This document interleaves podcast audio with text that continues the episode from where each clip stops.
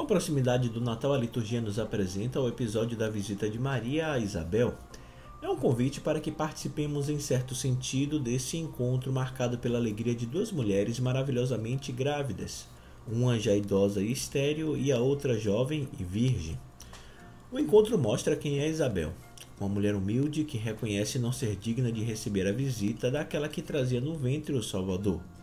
Humildade e fé nos levam a perguntar: como podemos merecer que a mãe do Salvador venha ainda hoje nos visitar? Maria, por sua vez, nas palavras de Isabel, é a mulher bem-aventurada porque acreditou. Porque acreditou, Maria permitiu que Deus agisse nela e, por meio dela, enviasse seu filho ao mundo. Jesus veio a nós dois mil anos atrás e continua a vir ainda hoje em cada ação de bondade e de vida. E então nos perguntamos: como estamos permitindo que Jesus nos visite hoje com sua paz neste mundo marcado por injustiças, ódio e divisões? Neste último domingo antes do Natal, o Evangelho nos prepara para sermos testemunhas do nascimento de Jesus, mostrando-nos como reconhecê-lo como o Messias esperado por tantas gerações de Israel. O relato de Lucas nos chama a atenção para a passagem do ministério de João aos eventos precedentes que manifestam a chegada do enviado prometido. O encontro entre Maria e Isabel ressalta a profunda conexão entre o ministério de Jesus e o de João. No Evangelho, segundo Lucas, o Espírito Santo nos ajuda a distinguir e compreender a identidade de Jesus. Isabel descreve Maria como a primeira discípula, Abre aspas. Bem-aventurado és tu que acreditastes, porque se cumprirá o que foi dito da parte do Senhor. Fecha aspas. Maria é, para nós, um modelo de fé. Ela foi a primeira que acreditou que Deus cumpre sua promessa. Ela permite que na sua pessoa a palavra de Deus se realize, torna-se portadora da graça de Deus para o seu povo. Na primeira leitura, o profeta Miqueias nos fala do novo tempo que será inaugurado por Deus e verdadeiro pastor do povo. O texto sugere que Jesus é esse novo e verdadeiro pastor. Ele vem para apresentar a nova proposta de um reinado de paz e de amor. Seu reino não será construído com base em forças militares. Não se assemelha aos poderes políticos deste mundo, mas será construído e acolhido no coração das pessoas. A segunda leitura nos ensina que a missão libertadora que Jesus veio realizar tem por fim último estabelecer uma relação fraterna e de comunhão entre os seres humanos e de proximidade com Deus. O encontro entre criatura e Criador não será realizado por meio de rituais, mas sim por Jesus que se encarna no meio de nós. Hoje é domingo, 19 de dezembro, e este é o podcast Santo do Dia, um podcast que conta as histórias e obras de alguns santos da Igreja Católica, e aos domingos, como hoje, fazemos a reflexão do Evangelho do Dia. Disponível nos principais aplicativos de podcast, você pode assinar nestes tocadores e ser notificado sempre que houver novos episódios. O nosso perfil no Instagram é o arroba podcast Santo do Dia. No episódio de hoje vamos refletir sobre o evangelho do quarto domingo do Advento, Lucas capítulo 1, versículos de 39 a 45, baseado nos roteiros homiléticos da revista Vida Pastoral, escrito pela irmã Isabel Patuso e padre Paulo Basaglia, escrevendo para a editora Paulus. Eu sou Fábio Cristiano, sejam bem-vindos ao podcast Santo do Dia.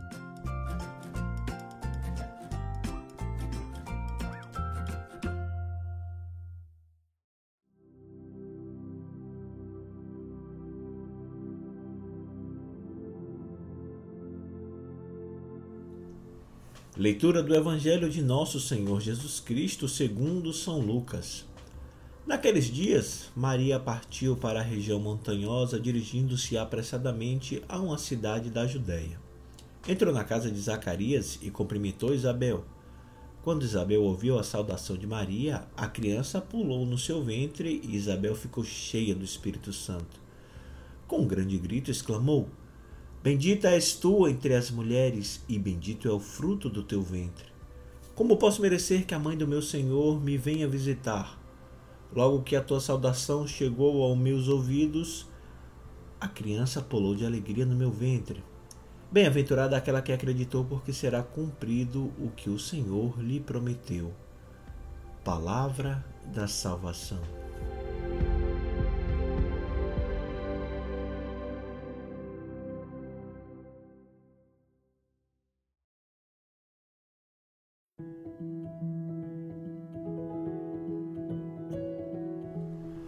Texto do Evangelho de hoje tem um significado muito especial para o evangelista Lucas. Sua narrativa retrata a inauguração da fase final da história da salvação. Deus concretiza suas promessas enviando o seu filho ao mundo. O relato da visitação reúne duas futuras mães, de modo que juntas possam louvar o Deus vivo e atuante na história de ambas. O filho de Isabel terá a missão de preparar o coração das pessoas para acolher o Messias. Assim como as duas mães têm um relacionamento de parentesco, afetivo e espiritual, também os filhos de ambas terão um relacionamento profundo na história da salvação. Para Lucas, Jesus é o Deus que une as pessoas, promove o encontro. O primeiro sentimento que a presença de Jesus traz às pessoas é a alegria. Aqueles que esperam pela salvação divina têm uma resposta de amor.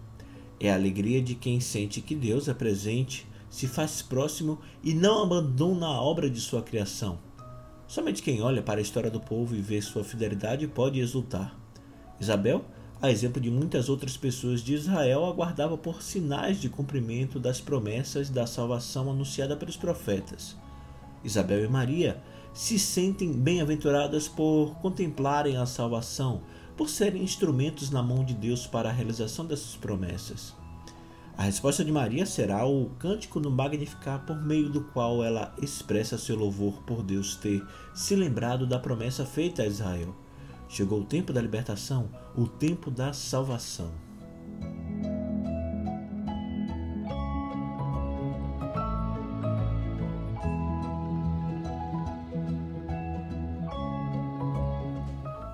Diálogo de Isabel e Maria faz memória das Escrituras no que se refere à fidelidade amorosa do Senhor que sempre acompanha seu povo.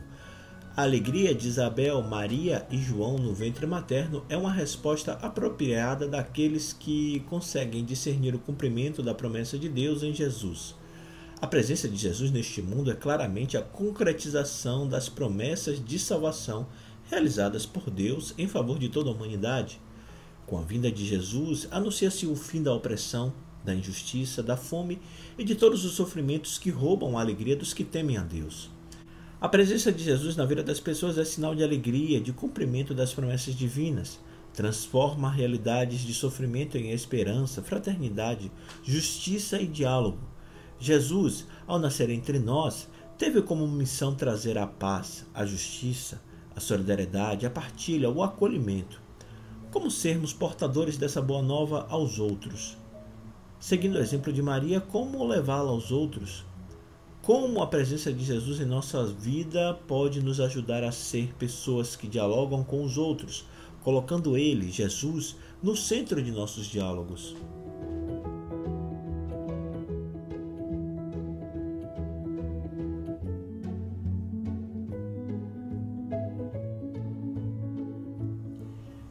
Contexto sociocultural patriarcal que tratava as mulheres como seres inferiores, sem direito à mesma dignidade que os homens e posta à margem em tantos aspectos, por meio da fragilidade de uma mulher, Maria, a salvação é oferecida à humanidade, porque o projeto de Deus para libertar a humanidade oprimida pelo pecado tem caminhos diversos dos caminhos humanos. Os limites e fragilidades daqueles que acolhem a proposta divina não são empecilhos para o Senhor realizar maravilhas. Maria se apresenta como instrumento nas mãos de Deus. Permite que o Senhor cumpra na sua pessoa as promessas anunciadas pelos profetas. Que, a exemplo de Maria, possamos ter um coração generoso, disposto a dizer a Deus: Faça-se em mim segundo a tua palavra.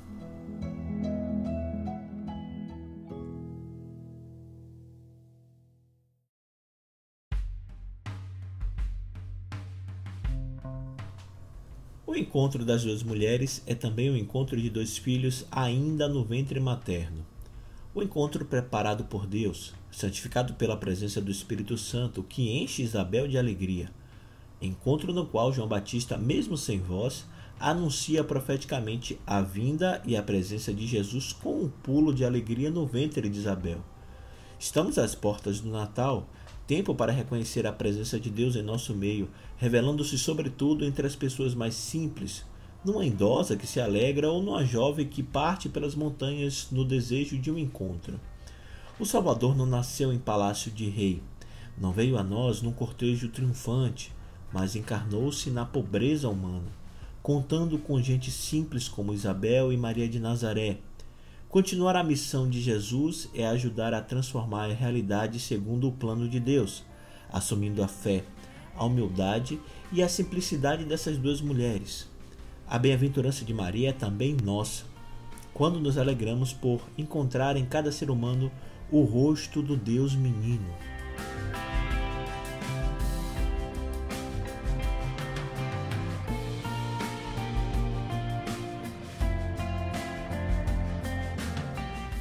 Mais uma vez, muito obrigado pelo seu carinho, pela sua audiência e por suas orações.